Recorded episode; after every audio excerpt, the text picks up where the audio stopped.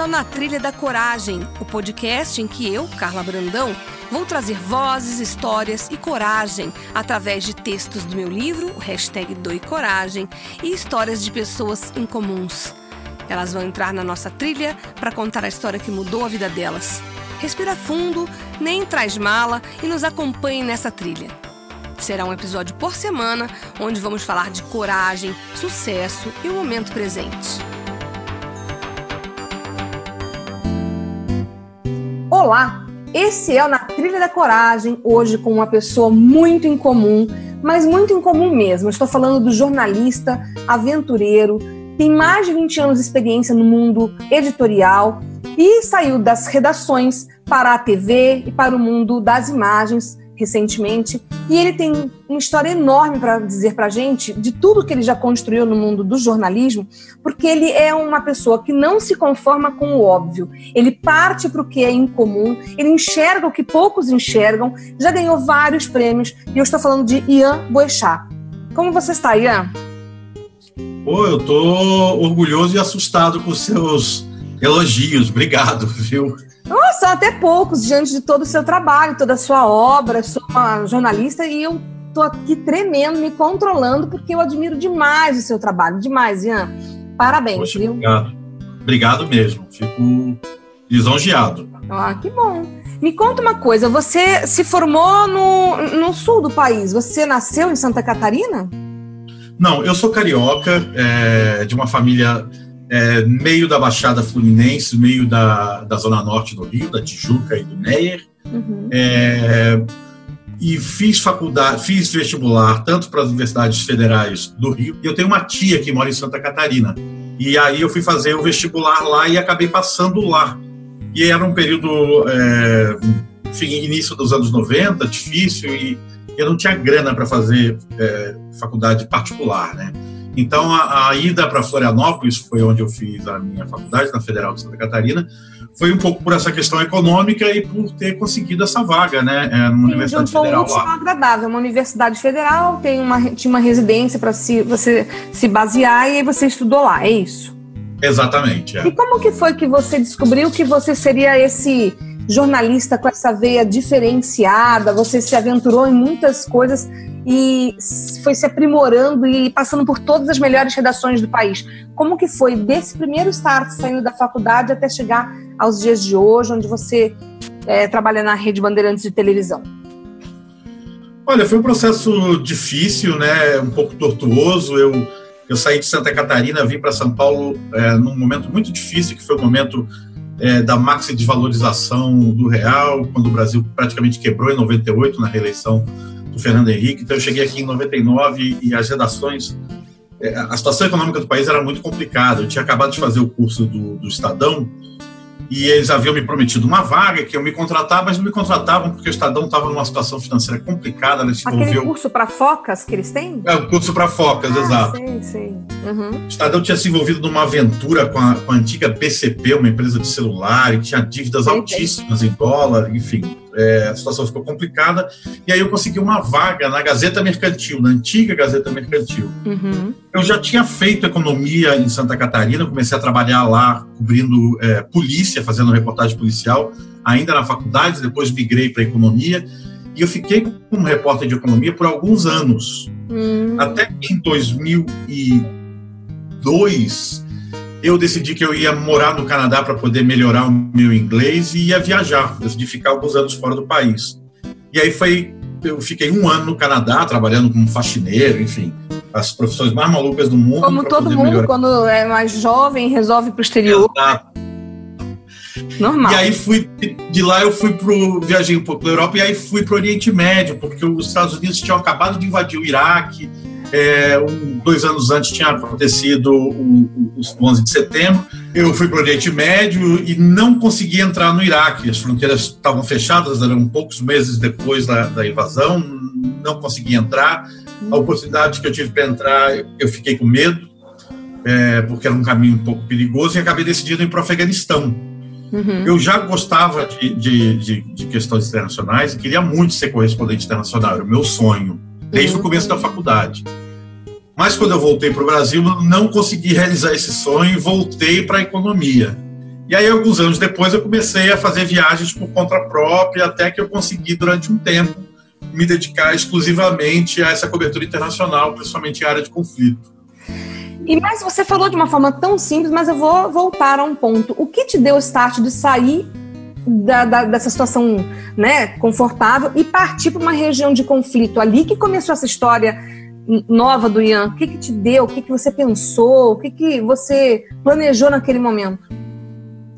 Olha, eu jornal, eu vim a descobrir isso depois. Né? No, quando eu entrei para o jornalismo, meu sonho era poder fazer viagens, viver grandes aventuras. E depois, ao longo da vida e da Barba Branca, eu me dei conta que o meu sonho era ver a história se desenrolar diante dos meus olhos. Eu sempre gostei muito de história. Hum. É, sempre foi algo muito fascinante para mim. E eu acho que o que me levou aí até o Oriente Médio, ao Iraque, é, ao Afeganistão e depois tantos outros países, principalmente em questões de conflito, era ter essa oportunidade de viver a história, ver a história acontecendo. Querendo ou não, os conflitos são definidores e foram definidores para a história é, para nossa história da humanidade, para nossa história como civilização, né? Então, Sim. eu tinha muita vontade de ter esse, esse privilégio, na verdade. Né? Mas e você não tinha medo? O que te moveu? Tenho medo, claro, muito medo. É, eu me lembro o dia que eu decidi, eu estava é, eu tava no Irã e o dia que eu decidi, bom, eu vou atravessar o deserto e vou para o Afeganistão, eu fiquei morrendo de medo. É... Mas aí, Mas... como é que você faz? Não, esse é o ponto-chave. Mas eu acho, que, eu acho que a excitação e a ideia de você ir até um local diferente, de vivenciar uma, uma, uma, uma realidade diferente, é, eu acho que suplanta esse medo. Eu acho que tudo é um pouco calculado, né? Eu não sou suicida. Hum bem longe de ser suicida. Na verdade, entre os repórteres brasileiros que cobrem é, conflitos, talvez eu seja um dos, dos mais cagões que tem. É, mas Duvido. desejo. Não, eu duvido.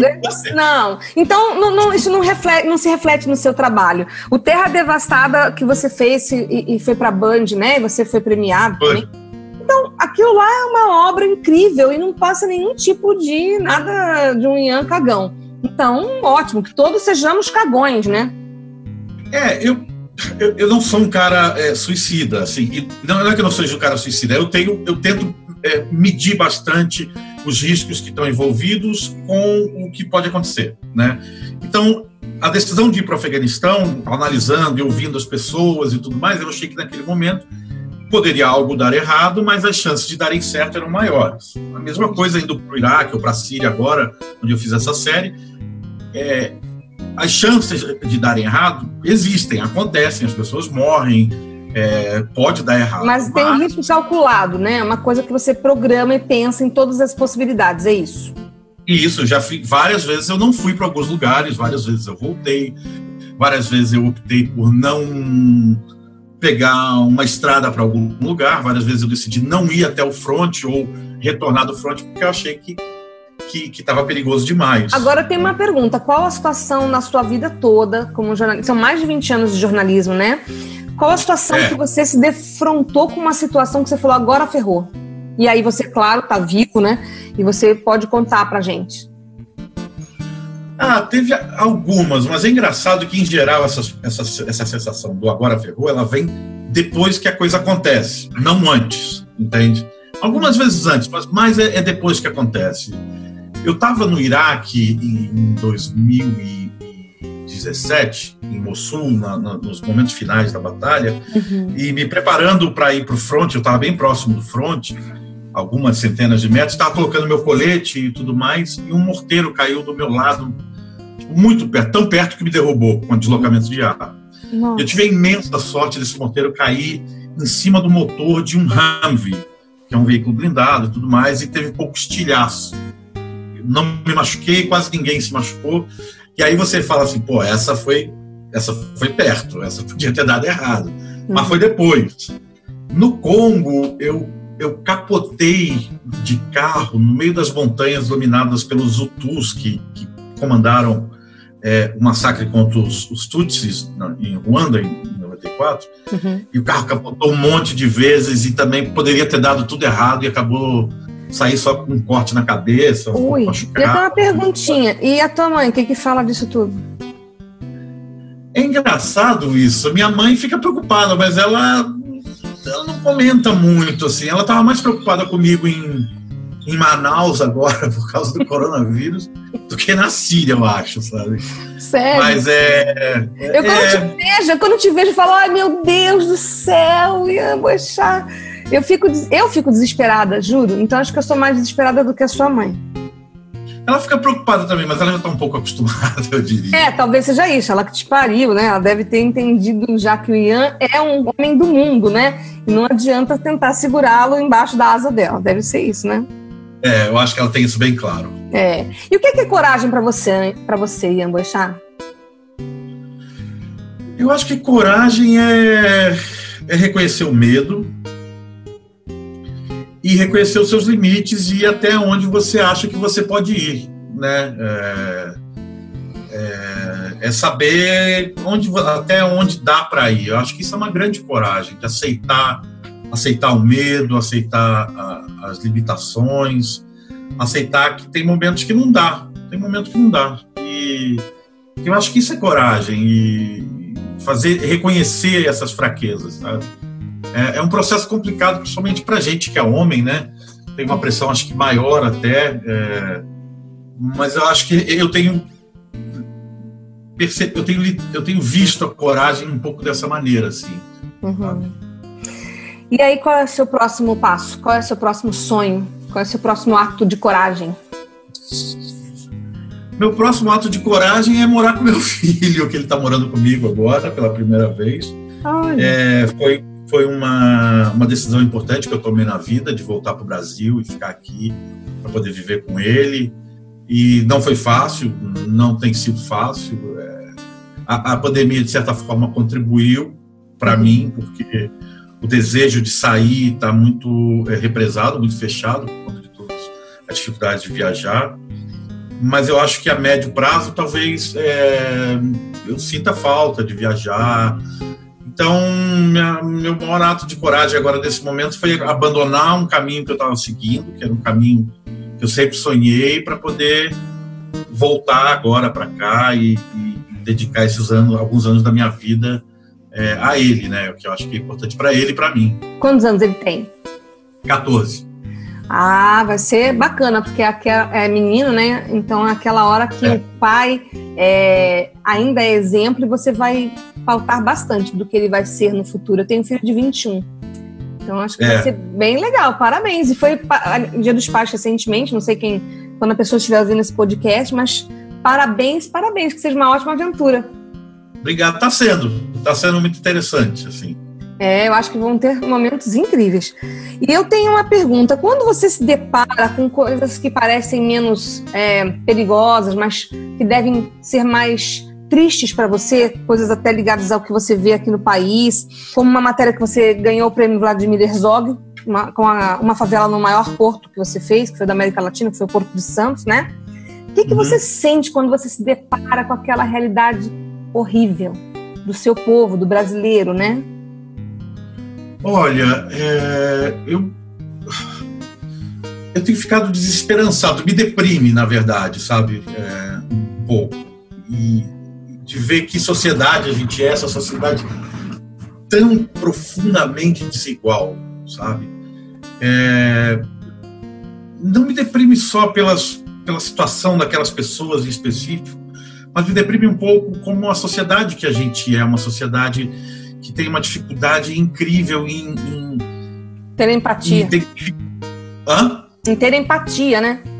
De ter empatia, de identificar no outro que não faz parte da nossa tribo, da nossa classe social, alguém com os mesmos direitos ou alguém que, que, que é parte da gente também, né? A gente convive, a gente como nação e como sociedade precisa entender que todo mundo faz parte dessa sociedade, né? E isso é, é muito me toca muito, assim. Eu tenho feito, estou fazendo uma matéria agora com os entregadores de aplicativos, uhum. que é uma me lembra assim um pouco, é, sem falso exagero, me lembra um pouco é, a revolução industrial, o início do capitalismo, é, o auge do liberalismo enlouquecido inglês, em que as pessoas trabalhavam 15 horas. E eu fico me perguntando assim, puta, será que as pessoas, será que a gente não consegue entender que se a gente não oferecer qualidade de vida para todo mundo, todos nós vamos sofrer, né? E todos nós temos sofrido com violência, com uma, uma série de questões importantes, né? Então eu me toco muito, mas também tento me ficar um, tento me manter como um observador nessas histórias mais pessoais, assim, né? É, você acaba, como ser humano, o ser humano fazendo toda essa análise e, sentindo tudo isso, mas o seu papel é relevante para você é, dar voz a todo mundo, dar voz a todas essas pessoas que, se não fossem as suas, o seu texto, a sua lente, a sua percepção e sensibilidade, não estariam sendo representadas de forma alguma. Então, é uma luz, é uma esperança. Eu, por isso que eu admiro muito você, Ian, sério. Eu sei que tem um veículo por trás, eu sei que tem uma linha editorial por trás de qualquer lugar onde você passou e vai passar. Mas é, tem a sua assinatura, que tem todo um estilo e tem toda uma relevância. Então, por isso que eu, sério, eu tô feliz de você estar aqui nessa trilha da coragem hoje e querendo entender como é que é o seu processo criativo, para que sirva de exemplo para outros jornalistas, para que quem não se deparou ainda com a sua narrativa possa se deparar, porque tem um estilo muito próprio. Então, eu faço aqui, é meio, o jornalista não gosta muito de elogio, mas eu faço questão de elogiar. Eu fico muito lisonjeado, de verdade. É, é eu, eu, tenho tentado ao longo desses anos é, sair um pouco do. Difícil dizer sair do lugar comum, né? Mas tentar ver as, ver as histórias, é, dentro de um contexto mais macro, maior, assim, né? Eu tento olhar essas questões que eu, que eu abordo de uma, matéria, de uma maneira mais afastada, de certa forma, procurando personagens que contam história, mas tentando entender isso dentro de um contexto maior, tanto aqui quanto lá fora, e tentando desmistificar um pouco algumas questões que são verdades absolutas, né? É, em relação ao Oriente Médio, isso é muito forte, porque a gente tem uma visão é, muito estereotipada do Oriente Médio, né? não só a gente, o mundo ocidental todo. O mundo, é. E, e me atrai muito essa ideia de, de, de, de desmistificar um pouco essas, essas verdades absolutas e tentar contextualizar as coisas. Né? E agora eu, eu te faço uma pergunta. É, se você pudesse dar um recado para o seu filho, uh, né, e que tem 14 anos, que tem uma trajetória toda pela frente, diante de tudo que você já colheu de história, de informação, de miséria humana, de superação, que você também já presenciou várias, e o que, que você diria para ele? Puta, eu diria para ele tentar ser o mais honesto possível com ele mesmo. É, tentar ser feliz sendo verdadeiro com ele, com quem ele é, com os desejos dele, com, no que ele acredita, é, tentar não criar uma persona que seja diferente da essência dele, de alguma forma, ou de quem ele gostaria de ser, porque em algum momento é, essas duas pessoas vão se encontrar e, e, uma vai cobrar da outra, né? E às vezes essa cobrança não é legal. Acho que dói, né? Dói, eu acho que dói. É, eu acho que essa tentativa de ser honesto consigo mesmo é difícil pra caramba, é super difícil. Uhum. Mas eu acho que ela te dá é, coerência, né? Por mais difícil que seja. Eu acho que te traz um pouco de paz e, e tranquilidade. Mas é, é, duro também, né? É, mas é necessário, né? E de onde vem esse seu sobrenome, Boechat? Boechat vem da minha família materna. A minha bisavó era filha de suíços é, Boixá é uma família que veio de uma cidadezinha pequena do interior da Suíça, no século XIX, no Brasil, é, fugindo da fome, obviamente, né, como todos os, os migrantes né, e imigrantes. A gente esquece disso, que é, nós somos todos imigrantes e nós todos, em algum momento, fugimos é, ou da guerra, ou da fome, ou da miséria, e encontramos é, é, um porto seguro aqui nesse país. Uhum. Por isso, acho que a gente precisa é, abrir os braços para os venezuelanos que estão chegando, para os sírios, para os africanos, porque todos nós fizemos esse caminho em algum momento, né? Mas é, de, é, é, suíço, mas eu não tenho nenhuma relação com a Suíça, não me, não me identifico com a Suíça, é só o sobrenome mesmo. Nem para comer um fundi? Nem isso, sabia? Ai! Eu já fui à Suíça umas duas vezes, mas assim, fui, fui à Suíça para pegar visto, para ir para Afeganistão agora, recentemente. mas, assim, tenho bons amigos suíços, mas não tenho uma relação afetiva com o país, não. Só, termina por aí. E, e da onde vem é. o nome Ian, você sabe?